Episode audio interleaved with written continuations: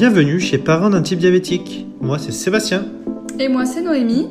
À travers ce podcast, vous découvrirez les histoires d'aidants d'enfants diabétiques de type 1. Ces témoignages bouleversants vous accompagneront vers une vie plus paisible. Bonne écoute Bonjour Linda, on t'accueille euh, aujourd'hui euh, ici pour un épisode où tu vas nous présenter un petit peu ta famille euh, et ton fils un peu plus en détail. Je te laisse te présenter. Et coucou, euh, alors bah, donc, je suis Linda, j'ai 36 ans, je suis en auto-entreprise depuis 2013, donc je travaille la majeure partie de mon temps chez moi. Et on a diagnostiqué euh, donc Elliot, mon petit loup de 6 ans, le 18 mars 2020. J'allais dire de cette année, mais non, on est passé en 2021. Donc voilà, 18 mars 2020. Euh, voilà, diagnostic euh, dans les temps, donc il n'y a pas eu de coma euh, ni quoi que ce soit, mais, mais assez probant quand même. Et ça a été diagnostiqué avant le confinement ou pendant le confinement?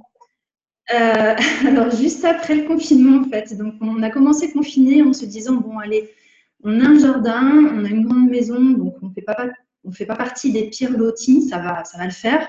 On va prendre notre mal en patience. Et en fait, trois jours après, on s'est retrouvé dans, dans 8 mètres carrés, euh, dans une chambre d'hôpital pendant deux semaines. ouais, c'est pas évident. T'as d'autres enfants ou pas? Non, c'est le seul. D'accord. Tu es toujours avec euh, le papa? Vous êtes ensemble? Oui, on est toujours avec, euh, on est toujours ensemble avec le papa. Alors le papa est un peu à l'écart de tout ça, donc moi je me suis donc mise sur sur Instagram suite suite à la découverte du diabète d'Eliott. J'avais besoin d'en parler. J'avais voilà, j'avais besoin que ça sorte et j'avais aussi besoin de prendre contact avec des gens qui vivaient la même chose que nous. Et, le papa, lui, n'appréhende pas du tout les choses de la même manière. Il est beaucoup plus introverti et, euh, et c'est pas quelqu'un qui est très expansif, donc euh, il garde un peu plus ça pour lui en fait. Et du coup, pendant la découverte, est-ce qu'il était là? Comment, en fait, comment vous l'avez découvert? Et comment ça a été euh, euh, mis en place, comment tout s'est mis en place à l'hôpital ensuite? Alors oui, euh, pour la découverte, il était là. Alors ce qui s'est passé en fait, c'est que Elliot, donc on a été confiné, je crois, le vendredi soir, si ma mémoire est bonne. Et à partir de, bah, je crois que c'était même à partir du vendredi, euh, Elliot s'est mis à nous réclamer à boire de façon intempestive. donc au début, on a mis ça sur le compte de bon bah ok, tu retardes le moment d'aller te coucher, tu veux un verre, un deuxième verre, on, s'aidait, mais on se disait, bon, allez, c'est normal. Euh, et puis les jours, les jours ont commencé à passer et ils nous faisaient la même chose. On a commencé par se fâcher. On s'est dit non mais Elliot, euh, là vraiment maintenant c'est dodo. Euh, arrête de nous demander à boire tout le temps. Et puis bah forcément ce qui en découle c'est que l'enfant boit plus, donc forcément il va plus aux toilettes. Et arrivé, je crois quatre jours après, il a commencé à avoir des accidents nocturnes, donc ce qu'on appelle l'énurésie. Alors, c'était pas habituel chez Elliot parce que Elliot, à partir du moment où il a été propre, euh, il a été propre euh, jour et nuit euh, tout le temps en fait. Il n'a jamais, jamais eu d'accident la nuit. Donc, on s'est dit que bon, bah, l'accident, ça arrive. Ok, il a, il a 6 ans, c'est pas non plus anormal. sauf que quand tu changes les draps quatre fois par nuit, là, c'est que clairement, il y a un souci. Je me suis rappelé, alors je ne sais absolument pas comment, mais je me suis rappelé d'un article que j'avais lu concernant le diabète infantile, où justement euh, c'était euh, indiqué qu'un enfant qui buvait et qui faisait pipi de façon excessive pouvait être euh, effectivement diagnostiqué diabétique. Et du coup, j'ai voulu rechercher sur Internet si c'était possible ou pas, si mes souvenirs étaient bons. Et ben, il s'avérait qu'effectivement, quand tu tapes les symptômes, bah, la première chose qui te sort sur Internet, c'est diabète. Donc, euh, du coup, euh, bah, la nuit a été très compliquée parce que je ne me suis pas rendormie. J'étais euh, super inquiète. En même temps, tu te dis en tant que maman, bon, ça peut pas être ça, mais tu veux pas non plus passer à côté. Et, du coup, on a pris rendez-vous le lendemain matin en urgence chez le, chez le généraliste. Je voulais à tout prix qu'elle me fasse un contrôle glycémique pour et, et, donc, du coup, bah, elle a fait le, elle a, acquiescé, enfin, elle était d'accord avec moi, donc elle a, elle a dit, OK, on va faire le contrôle. Mais elle m'a dit, euh, quand même, euh, vous n'êtes pas diabétique, euh, votre mari n'est pas diabétique non plus, donc il y a vraiment peu de risques qu'Eliott soit, soit diabétique de, son, de son côté. Quoi. Maintenant, on le sait. On le sait. Mais donc, sur le coup, j'ai quand même insisté et elle m'a dit, bon, OK, on va le faire. Mais vraiment, moi, j'ai peu de peu de doutes, elle pensait une infection urinaire. Donc, rien à voir du coup. Et donc, on fait les examens, donc prise de sang et du coup, contrôle d'urine. Donc prise de sang, euh, les résultats étaient assez rapides. Par contre, pour le contrôle euh, urinaire, euh, les résultats demandaient 24 heures, je crois, à peu près. Et ce que je ne savais pas à l'époque, c'est que quand tu avais une, demande d'examen groupé, ben, en fait, le laboratoire ne te délivrait pas les examens séparément. Ils attendent, enfin, ils attendent techniquement, enfin, du moins le laboratoire où on a emmené Elliot, euh, attend que les examens soient tous finis pour, euh, pour pouvoir euh, donner les résultats. Comme moi, j'étais hyper méga stressée et que je voulais absolument ce résultat de, glycémie à jeun, je les ai harcelés pour qu'ils puissent me donner les résultats de la prise de sang avant d'avoir fini les tests pour le contrôle urinaire. Et je les ai tellement harcelés que bah, finalement, ils ont fini par me les donner. Et il y a eu un blanc au téléphone. La secrétaire m'a juste dit, je vous passe le, le spécialiste. Le spécialiste m'a dit, oui, effectivement, c'est pas normal on va raccrocher et je vais appeler votre généraliste. Et dans les cinq minutes, mon, généraliste m'a rappelé et elle m'a dit bah, faites votre sac, l'hôpital est au courant, il vous attend. Comment toi, tu as réagi euh, Comment euh, le papa a réagi Comment ça s'est passé? Alors oui, alors le papa, du coup, donc pour en venir à ça, c'est que le papa, euh, donc au moment où nous, on a fait notre sac pour aller à l'hôpital, il était 18h30, son conjoint travaille posté en équipe. Et ce soir-là, il partait travailler de nuit. Donc en fait, moi, je suis partie à l'hôpital avec Elliot et lui partait travailler. Et il a eu une espèce de, d'angoisse qui est montée au travail. Euh, il s'est effondré parce qu'en plus, lui, il pensait que je m'inquiétais pour rien, que c'était pas grave, que, que c'est juste qu'Elliot faisait des caprices. Enfin, il s'attendait pas du tout, du tout à ça. Il m'a dit arrête de regarder sur Internet, c'est pas ça. enfin bon, voilà. Et, euh, et, vraiment là, il a réalisé que bah non, c'était pas anodin, euh, que c'était quand même, voilà, que ça aurait pu être plus grave. Et, euh, et, ouais, il a décompressé et il s'est effondré au boulot euh, complet. Moi, ça a été, mais ça a été parce que Elliot allait bien en fait. Ça enfin, Elliot a fait son sac pour aller à l'hôpital en, disant euh, Youpi, allez, maman, dépêche-toi, on part en vacances à l'hôpital. Donc vraiment, il n'avait pas ce côté je suis malade, je vais pas bien. Il avait ce côté bon, bah ok, allez, on s'en va de la maison, dépêche-toi quoi. Ah, Donc du coup, voilà, c'était pour moi, enfin, heureusement qu'il a réagi comme ça du coup, parce que pour moi, ça a été un peu plus facile à le gérer sur sur le moment. Oui, je comprends. et comment ça s'est passé à l'hôpital pour les formations Et autre chose aussi que j'ai oublié de te demander, est-ce qu'il est équipé d'une pompe ou est-ce qu'il fait des multi-injections? Alors, pour les formations à l'hôpital, on n'en a pas eu, en fait. On n'a eu rien du tout euh, parce que bah, du coup, on est arrivé en, plein, en pleine période Covid. Euh, donc avec, euh, dans un hôpital qui n'était pas un hôpital très très bien équipé au service diabétologie déjà. C'était un petit hôpital avec une diabétologue, mais euh, euh, voilà, c'était, enfin, clairement, quand, tu as un diagnostic de diabète, euh, c'est pas dans cet hôpital-là qu'on te rend une premier, techniquement. Donc là, on a fait au plus proche, en fait.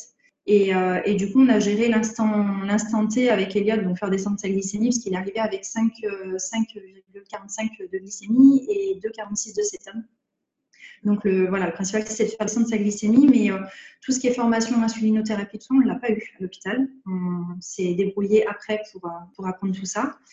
Euh, et il a été sous injection, donc multi-injection pendant huit mois. Donc, on est parti avec, à l'époque, c'était l'insuline humalogue pour la rapide et la base aglar pour l'insuline lente.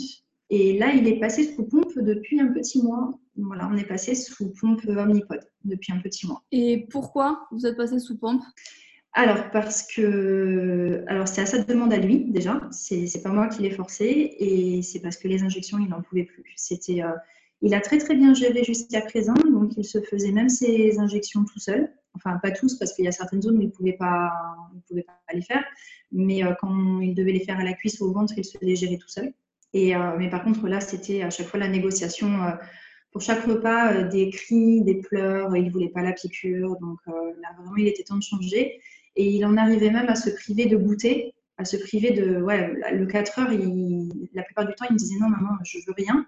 Mais c'est pas qu'il n'avait pas faim, c'est que tout simplement, il ne voulait pas, il voulait pas se piquer. En fait. Au moins, l'avantage, c'est que vous savez gérer les deux maintenant. Enfin, je trouve que c'est un gros avantage de savoir euh, gérer les injections. Et, comment ça se passe depuis le passage au pod? Est-ce que vous avez été euh, hospitalisé quelques jours pour apprendre à gérer? Ouais, alors euh, oui, alors du coup, moi je, moi pensais pas, je pensais que, enfin, je, savais que les pompes étaient gérées par des prestataires de santé et pas forcément. Euh, alors en fait, les, stylos d'insuline, on les récupère en pharmacie, donc du coup, la diabétologue te fait l'ordonnance et voilà, tu récupères ton, ton, matériel à la pharmacie, mais tu, tu vois personne d'intermédiaire que du coup la pompe, euh, je connaissais pas et c'est vrai que j'ai appris que donc c'était géré par des prestataires de santé. Et je me disais bon bah c'est bon, les prestataires vont venir, ils vont m'expliquer, ça va se faire comme ça. Mais en fait non. en fait non, tu te fais hospitaliser trois jours. Euh, bah, du coup pour euh, gérer les réglages, parce que forcément ça n'a rien à voir avec les stylos. nous, on avait des doses, des doses au stylo et en fait, on a dû tout revoir parce que ce que Elliot avait, ça allait pas du tout sous pompe. L'avantage de la pompe, c'est qu'on peut créer des créneaux horaires avec des débits d'insuline qui sont différents. Et, Elliot a des besoins d'insuline super fort la nuit, mais super faible la journée. Donc pour lui, ça c'est vraiment bien. Et du coup, oui, trois jours, euh, trois jours de réglage à l'hôpital. Et au bout de trois jours, euh, on m'a dit bon bah c'est bon, vous avez compris le principe, euh, vous pouvez rentrer. Et puis si ça va pas, on fait des conférences téléphoniques. Après toujours pendant la période Covid, hein, du coup, parce qu'il a été hospitalisé pour la pompe 27, 24, je crois novembre. Donc c'était pendant le deuxième reconfinement, du coup. Oui. Et, oui. et voilà je suis curieuse de savoir euh, comment ça se passe. Est-ce que euh, euh, comment ça se passe en fait en période de confinement? Ah bah, Alors on a eu vraiment les, deux cas extrêmes, c'est-à-dire qu'au premier hôpital où on a été, on vraiment service en sous-effectif, beaucoup d'urgences, les, lits en pédiatrie étaient blindés, c'était assez impressionnant. Les, filles, elles étaient sur le pied de l'eau tout le temps. Et par contre, deuxième hôpital où donc on a changé de, on a changé d'hôpital pour la pompe puisque le premier hôpital, euh, comme je l'ai dit, en fait, c'était un petit hôpital ils n'avaient pas la possibilité de, les mises sous pompe ne se faisaient pas là-bas en fait. Donc on a migré. Euh, avec un service diabétologie plus important, trois, trois, diabétologues, des infirmières qui savent gérer euh, l'insulinothérapie, donc, vraiment un plus gros truc. Mais du coup, j'ai trouvé je ne sais pas trop comment l'expliquer, mais euh, par exemple, tu vois, on est rentré à l'hôpital sans devoir se faire tester, par exemple. J'ai trouvé ça un peu étrange. Euh, et puis, euh, et puis là-bas, tout le monde était vachement cool. Tout le monde, tu n'avais pas l'impression d'être d'être en confinement, en fait. Tu avais l'impression d'être hospitalisé normalement. Il n'y avait pas de contraintes. Un, truc tout bête, qui n'a rien à voir, mais au premier hôpital, par exemple, tu n'avais pas de, de distributeur. Les distributeurs étaient condamnés euh, parce que du, haut confinement, du coup, tu n'avais plus, plus, possibilité d'avoir de café, de thé, de rien du tout. Euh, deuxième hôpital, tu descendais dans le hall, tu avais tout ouvert, euh, les brasseries, tout. C'est à l'image du deuxième confinement. Ouais, peut-être, ouais. Mm. Mais du coup, j'aurais pas cru, tu vois, dans l'hôpital, j'aurais pas cru que ça se passe comme ça, mais ouais. Et oui, c'est étonnant, c'est comme tu dis, de pas, pas être obligé déjà de se faire tester. Euh, bah, oui. J'imagine que tu peux quand même pas sortir de ta chambre librement. Euh, bon, le masque, évidemment. Non, bah, on avait les masques. Euh, quand il était sous stylo, comment ça se passait au niveau de, de ses glycémies? Est-ce qu'il avait des glycémies stables? Est-ce qu'il était en hypo, en hyper? Est-ce que ça a changé quelque chose de passer sous pompe et d'avoir du coup un affinage en termes de d'insuline? Ouais, alors la, chance qu'on a eue avec Elliot, c'est que comme le diagnostic a été pris relativement tôt, euh, on a pu bénéficier de ce qu'on appelle la lune de miel. Bah, du coup, euh, tu, sais ce que c'est. Euh, il a pu, enfin, son pancréas, il fonctionne encore un petit peu. Donc, on avait des besoins d'insuline extrêmement faibles. Et du coup, on a eu la chance, sur les premiers mois du diagnostic, de bien pouvoir appréhender la maladie, parce que du coup, ces courbes étaient quand même relativement très belles et relativement très jolies. Tendance plus hypo que hyper, parce que, parce que du coup, été, piscine, sport, vélo, on fait qu'il s'est dépensé quand même pas mal, et du coup, plus tendance hypo. L'hyper un petit peu, mais, euh, mais ça allait, c'était pas des hyper de dingue. C'était euh, comme on avait toujours la, le rattrapage avec la lente, avec le stylo de lente, en fait. Si on se plantait avec le stylo de rapide, euh, ben, on avait toujours un peu l'insuline qui courait pour la lente, en fait. Et, ça, c'est ce qu'on n'a pas avec la pompe. C'est un peu le, côté négatif de la pompe.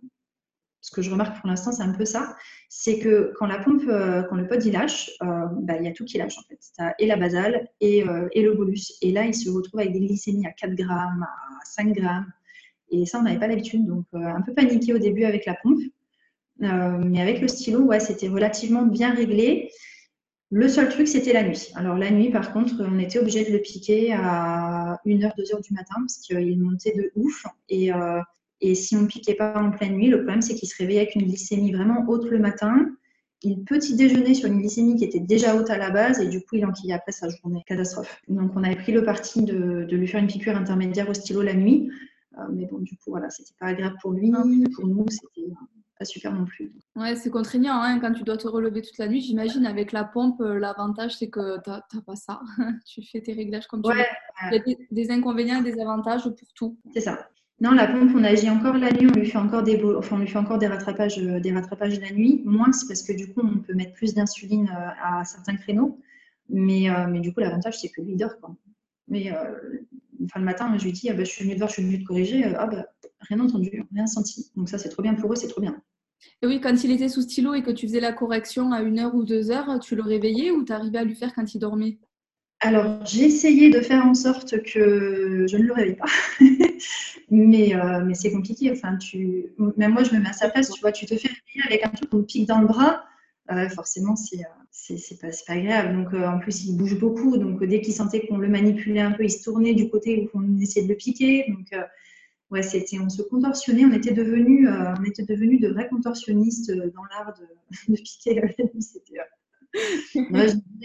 sur deux, il se réveillait, à peu près. Après, il dort mieux, j'imagine, aussi. Oui, ah, là, ouais, c'est clair. Et ensuite, je veux bien que tu parles aussi, euh, bah, déjà, est-ce qu'il est retourné à l'école en mai-juin Alors, non. non, il n'est pas retourné à l'école pour plusieurs raisons. Euh, alors, c'est que déjà, moi, j'avais pas envie. Euh, j'avais envie de le garder pour moi, de le coucouner encore un petit peu, d'en profiter, d'appréhender aussi un peu le truc, parce que bah, quand ça te tombe dessus à l'hôpital, on te forme, mais arrivé à la maison, ça n'a plus rien à voir. Et puis les doses étaient plus du tout les mêmes du coup, parce que l'activité dans une chambre d'hôpital et l'activité euh, à la maison, bah, ça n'a rien à voir. Et puis l'autre chose qui a fait qu'il n'a pas pu y retourner non plus, c'est que bah, période de Covid et pas de PAI euh, possible. Donc euh, du coup, ils n'ont pas voulu prendre de risque à l'école.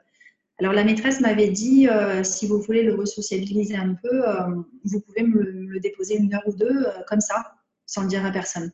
Donc, euh, c'était plutôt cool de sa part, mais euh, j'étais trop stressée. Et donc, tu as mis en place ça dès la rentrée, dès septembre? Ouais, du coup, alors en plus, changement d'école, parce que du coup, il a été diagnostiqué en, en grande section de maternelle, pardon. Et donc, son école faisait que maternelle. Et donc là, il change d'école, enfin, il a changé d'école pour l'entrée au CP. Donc, euh, changement d'école, première rentrée avec le diabète. voilà, donc ça, a été, ça a été mis en place à l'arrache le jour de la rentrée parce que, parce que pas d'effectifs non plus. Enfin, voilà, toujours période Covid hein, qui fait que. Mais, euh, mais bon, ça s'est quand même relativement bien mis en place. Après, il a bien été pris en charge à la cantine. La cantine, j'ai été super scotchée de tout ce qu'ils ont fait pour Elliot, parce qu'ils ont mis vraiment beaucoup de choses en place. Puis après, non, ça s'est bien passé. À l'école, j'étais contente, ça s'est bien passé. Qui est-ce qui fait les bolus pendant les repas? Alors, il a des infirmières qui viennent, euh, qui viennent euh, le voir. Donc, elles sont trois, elles tournent en fonction de leur, tournée et euh, elles, viennent faire, elles viennent faire les bolus. L'école, au début, voulait les solliciter pour qu'elles viennent faire les contrôles à 10 heures, les contrôles au sauf que les infirmières ont dit bah non, juste pour faire un contrôle, on ne le fait pas. Elliot ne sait pas encore interpréter les chiffres, donc il ne peut pas le faire tout seul. Donc, on a réussi à former la maîtresse. Donc, la maîtresse fait les contrôles. Euh, aux récréations. Elle lui donne la collation euh, en fonction du protocole que j'ai établi euh, à la rentrée, s'il y a besoin. Et après, c'est les infirmières qui passent à la cantine. Oui, donc du coup, ça tourne bien. Est-ce que tu le laisses en garderie ou clavier Je ne sais pas comment ça s'appelle dans ton école?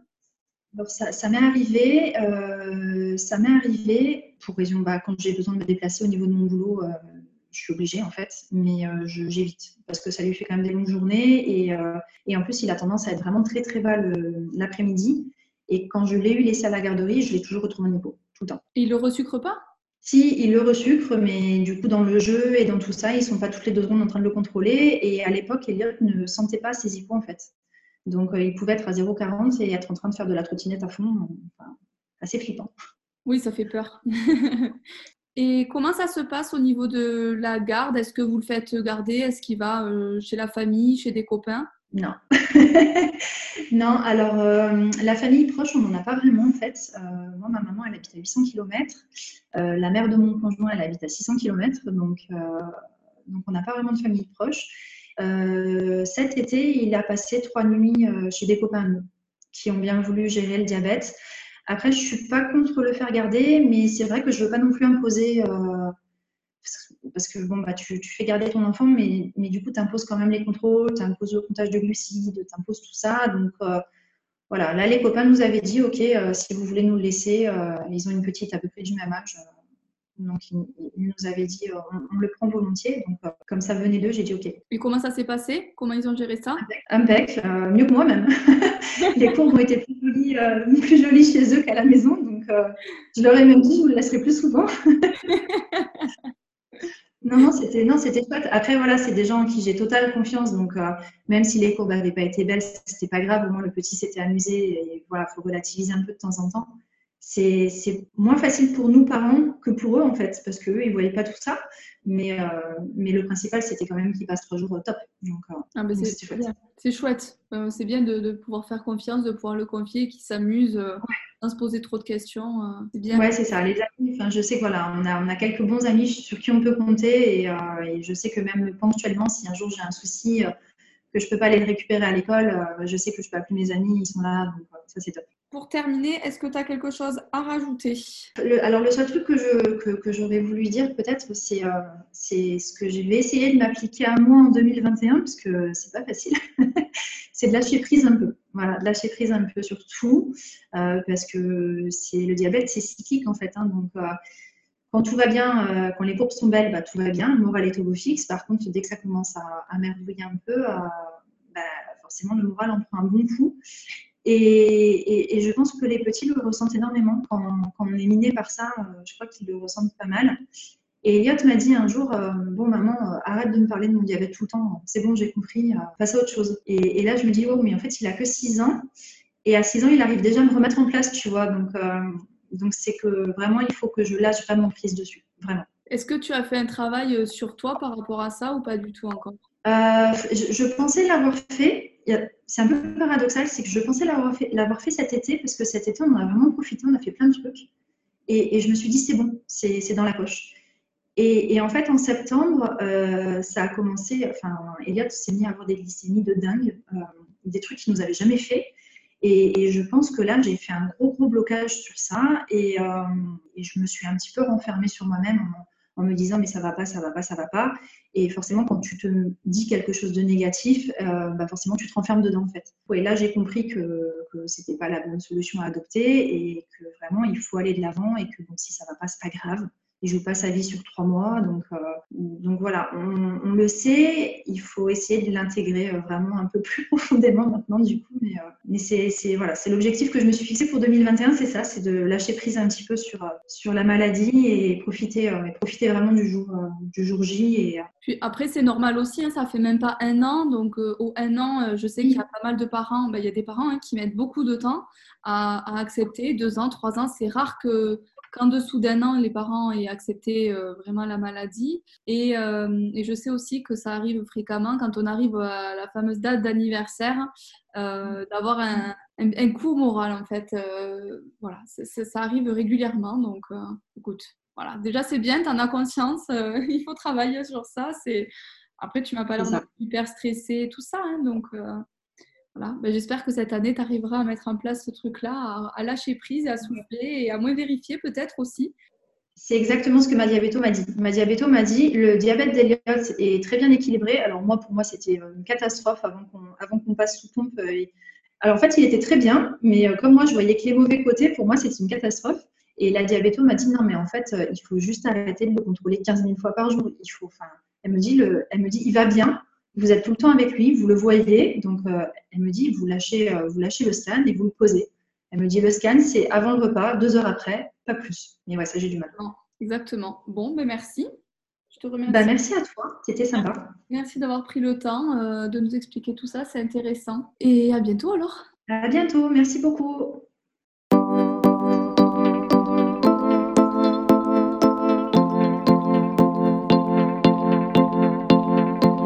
Si cet épisode vous a plu, osez en parler autour de vous et n'hésitez pas à nous contacter via mail, Facebook ou Instagram si vous souhaitez témoigner dans un prochain épisode. À bientôt!